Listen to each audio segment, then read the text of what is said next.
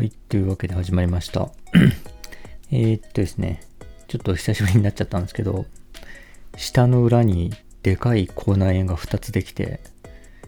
喋るのも困難でですね、しかもなんか合わせてなんか胃腸とかもですね、悪くなって、なんだこれみたいな感じですね。まあ結構体調不良が3、4日ぐらい続いてたんですけど、あ良くなってですね、あの、まあ、またやろうかなっていう感じで、えー、話してるんですけども、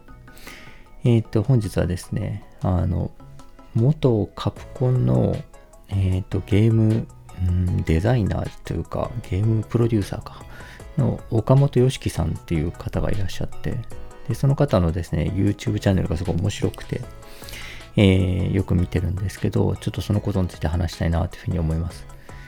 えっとですね、この方はまあ本当にカプコンに、えっと、もう専門学校出てすぐ入社して、えっと、結構割と数々のヒット作をですね、出して、まあ、ストリートファイター2とかですね、とか出して、で、もう数々のヒット作に関わってですね、バイオハザードとか、で、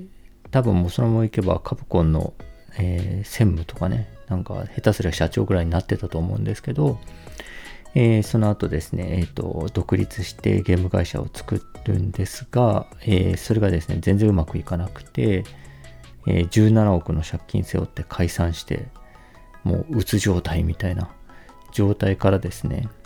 えあの、モンスターストライクってモンストっていうあの、えソシャゲあのゲームを当てまして、大復活を遂げてですね、今 YouTuber をやっているっていう方なんですけど、でですね、まあ、この方の話がですね、まあ、本当にこう、いろんなゲーム業界のきら星のスターみたいな人がいっぱい話の中に出てきて、まあ、多種生成って感じなんですけど、話聞いててやっぱ思うのがですね、その、えっ、ー、と、まあ、この方だとね、その、えっ、ー、と、いわゆる据え置き機ですね、コンシュマーゲームってやつですね、の、まあ、世界でずっとカプコンでやってた方なんですけど、あの、そのですね、ゲーム界のスターっていうのがですね、そのコンシュマーゲームのスターっていうのは、大体ですね、90年代から0年代前半ぐらいですかね、とかに、まあ、活躍していた人までなんですよね。で、それ以降もですね、当然もうすごいね、ヒットタイトルとかたくさん出てるんですけど、それ以降はですね、まあ、若いスターは出てないと。で、なんでかというとですね、あの、どんどんですね、ゲーム機が高性能化するにつれ、あの開発費が上がっていくと。1タイトルを作るのに何十億円かけるっていうのがまあ結構普通になってきてですね。で、それ以前のね、その、この岡本さんとかが活躍した90年代とかだとですね、そんなに開発費がかかんないので、ね、その専門学校出た若者がフラッと入ってですね、お前ならプログラミング書けるのかみたいな。あの、言うことも面白いな。一個作ってみみたいな感じで作ったのがですね、もうすごい大ヒットしちゃうみたいなことがまあ起こったわけですけど、えー、これがですね、どうしてもやっぱどんどん開発費上がっていくと、そんなことはできなくなってくんで、まあ、例えばね、このファイナルファンタジーをですね、続編をね、何百人っていう人間をですね、マネジメントして、すごいお金をかけて、すごい宣伝して、もう絶対これこけたら会社潰れるぞみたいな中でですね、新しいの作りました、どうぞみたいな感じで、えー、やっていくみたいなことがですね、中心になってくると、じゃあそこに新入社員とかがポンと入ったらですね、よし、じゃあお前はこの広大なマップのね、あの、キー植えとけみたいなね、まあそんな、そんなね、あの、なんていうか、事務、そんな作業はしないでしょうけど、まあ、すごくそのでかいゲームの絶対外せないでかいゲームの、えー、一部しか関われなかったりすると。プロジェクトをいきなり束ねるみたいなことがですね、多分この岡本さんの時代とかは、まあ20代前半とかで普通に起こってたことが、まあもう40代とかになんないと任せられなくなってきてるっていうのがまあ今の状況なんだろうなって思うんですよね。だからそのゲーム界のスター話っていうのがですね、0年代前半ぐらいまでで止まっていると。でですね、まあそういう話とかね、あ、まあこういう時代背景あるから、そっか、ここぐらいまでの世代の人じゃないとスターじゃないか、みたいな風にですね、話聞きながら思っていて、そんな中ですね、こう、人の持っている能力ってことと、この世の数勢みたいなことをですね、結構いろいろ考えたんですよね。で、それは何かというと、その、なんでしょうね、あの、例えばですけどこの岡本さんとかだったら、おそらくこの開発メンバー十数人ぐらいを率いてですね、で、新作を立ち上げるみたいなのが得意な人なんですよね。だから結構01タイプであると。でですね、まあその 0, 0から1にする人が得意な人と、ま、1から10が得意な人みたいな。10から100が得意な人みたいな。で、100をずっと維持するのが得意な人みたいなのが、まあ、その人間の能力として、まあ、あると思うんですけど、えっ、ー、と、まあ、岡本さんはですね、この01の能力っていうのと、その、えー、ゲーム業界がその時求めてる才能がまさに01だったっていうタイプの人で、まあ、そこが噛み合ったから、まあ、活躍したって感じだと思うんですよね。で、逆に今ですね、その、ファイナルファンタジーの新作作るぞみたいな場合にですね、01とかは、とかね、十数人率いて01でやるぞ、みたいなのでは全然なくてですね、もう数百人マネジメントしてですね、なんかまあ、100、100とかね、100、110とかね、まあ、もしくはちょっと落ち目の90をなんとか100に戻してみたいな、多分そういうような能力が必要な局面だというふうに思ってて、でですね、まあそんな感じでこう、なんていうんですかね、あの時代によってやっぱりこの求められる能力っていうのはやっぱ移り変わっていくんだなというふうに思うんですよね。まあゲームで言うと、まあその、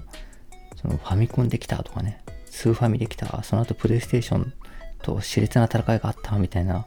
のって、まあ、80年代から90年代ぐらいで、まあその時のね、その任天堂の宮本さんとかみたいな、ああいうこう、きら星みたいな人がですね、PS、あの、プレイステーションのくたらぎさんとかですね、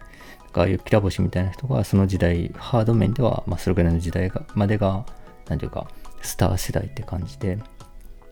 で、大体ソフト面っていうので、その、まあ、大体その10年遅れてきてる感じがするんですよね。90年代から0年代前半みたいな。っていうような感じでですね、じゃあ今本当にこう、ね、すっごい岡本さんみたいな才能の人がですね、えー、今の据え置きゲーム業界にポンと入って、若手スターになるかって言ったらですね、まあなれないだろうみたいなところはあるなと思うんですよね。でですね、まあ実際にその岡本さんはですね、その、えー、そういう0年代ですよね。だからもうそろそろ、なんていうか、あの、一人のね、そのスターゲームプロデューサーがですね、あの、ヒット作を作って、わーいみたいな時代が終わりかけてるタイミングで、まあ、独立すると。で、据え置きゲーム機のこう開発をするわけですけど、まあ、その時点でですね、こう、ちょっと、その、なんていうんですかね、あの、まあ、受注とかするわけですけど、そういう、こう、01的な才能っていうのをどうも、やっぱもう求められてないようなタイミングでですね、まあ、あの、活躍しづらいタイミングに独立しちゃったと。それでですね、どんどん借金がかさんで、まあ、鬱になってですね、まあ、仕事もなくなってってなるわけですけど、まあ、そんな中でですね、あの、もう本当にこの辺とかもすごい、すごい、何か状況を浮かべるとすごいなと思うんですけど、まあ、その、17個の借金背負い、そして鬱で動けずですね、仕事もなく家でもう本当に貧乏暮らしをしていたら、その時にあの、怪盗ロワイヤルがすごい流行ったらしいんですよね。で、あの、スマホのゲームで怪盗ロワイヤルっていうのがあるんだって言ってですね、で、それをこう、ちょっとやってみたら、めちゃくちゃ、この面白いというか、その衝撃を受けたらしいんですよね。これは全然こう、俺の持ってるゲームと違うし、これが当たってんだ、みたいな風になってですね。で、もうそこからですね、あの、お金もないから、なんか1時間半おきぐらいに起きてですね、チケットをもらってやる、チケットもらってやるみたいな感じですね。その怪盗ロワイヤルをずっとやってたらしくて、ずっと研究してたらしいんですよね。で、もう本当にね、会社も潰れて借金があって、もうどうしようもないみたいな時に、ずっと怪盗ロワイヤルをやってて、で、絶対にでもこれで当てられると思ってたらしくて、実際その後そのモンスターストライクを当てたと。みたいな感じですね。もう本当その辺すごいなと思うんですけど。でですね、これがそのですね、据え置き機はその2012年とかそれぐらいのタイミングだともう完全なですね、100、100の人材が求められてたわけですけど、目をですね、そのアプリゲームとかソシャゲとかにま向けると、まあ、すごく01が求められてる、まあ、黎明期みたいな感じだったわけですよね。で、実際にですね、ここでこう、低い開発費でですね、ヒットゲーム作った会社とか人っていうのがですね、実際今でもこう有料企業企業としても、ね、名を連ねてるし、まあ、作った人が長者番付に名を連ねたりもすると。みたいな感じなんですけど、まあ、一方そこからですね、やっぱ10年経つとですね、今はその開発費がどんどん高騰してきてですね、で、あの、今はもう一番最新のやつだとね、あの中国の原神ってゲームありますけど、あれとか普通に開発費100億かかってると。みたいな感じで、100億か、みたいなね。またこの若者のですね、なんかちょっと、あの、こんな面白いよね、やってみようか、俺たちで、みたいな、少人数で少ないお金で、えー、やってみたことがですね、爆発的に当たるみたいな場で、場で、スマホゲームもなくなったと。っていうような感じですね。なんかそういうこう、えー、業界のですね、数勢とか、その時求めてる才能っていうのとですね、えー、人が持っている才能みたいなの食い、食い合わせみたいなのをですね、移り変わりみたいのがですね、なんかこう、見ていて、あ、面白いなと思ったんですけど、